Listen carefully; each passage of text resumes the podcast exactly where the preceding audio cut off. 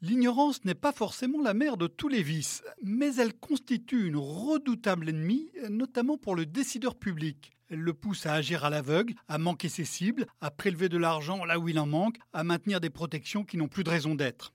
Voilà pourquoi la statistique est précieuse, même si elle reflète sans doute moins la réalité d'une société de plus en plus éclatée. Les données sur le revenu et le patrimoine des ménages que publie l'INSEE, l'Institut national de la statistique, en constituent un excellent exemple. Elles donnent par exemple de précieux éclairages sur les très hauts revenus. Elles éclairent aussi un débat qui a beaucoup agité le pays ces derniers mois, la situation financière des seniors. Car la hausse de la CSG en début d'année a causé un choc. Pour la majorité des retraités, elle se traduit par une perte sèche de revenus, parfois de plusieurs centaines d'euros par an, sans la moindre compensation, contrairement aux salariés dont les cotisations d'assurance maladie et d'assurance chômage vont être supprimées.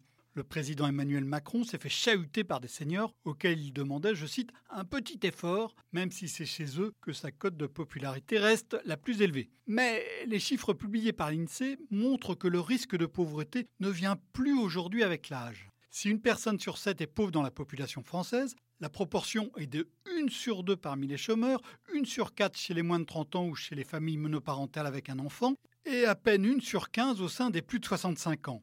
Le taux de pauvreté a été divisé par 3 entre 1970 et 1985 chez les seniors et reste stable depuis. Ce sont maintenant les ménages de retraités qui ont la situation la plus favorable, affirment même les experts de l'INSEE. Le niveau de vie des retraités est à peine moins élevé que celui des actifs ayant un emploi et bien plus que celui des chômeurs.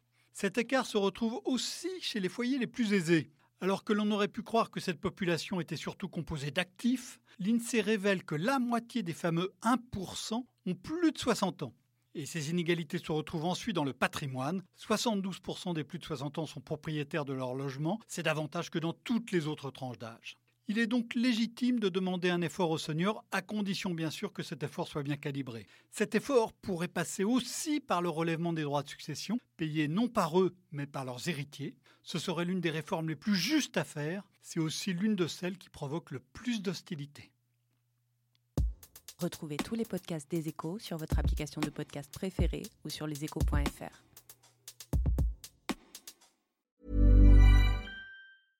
This is the story of the one. As head of maintenance at a concert hall, he knows the show must always go on. That's why he works behind the scenes, ensuring every light is working, the HVAC is humming, and his facility shines.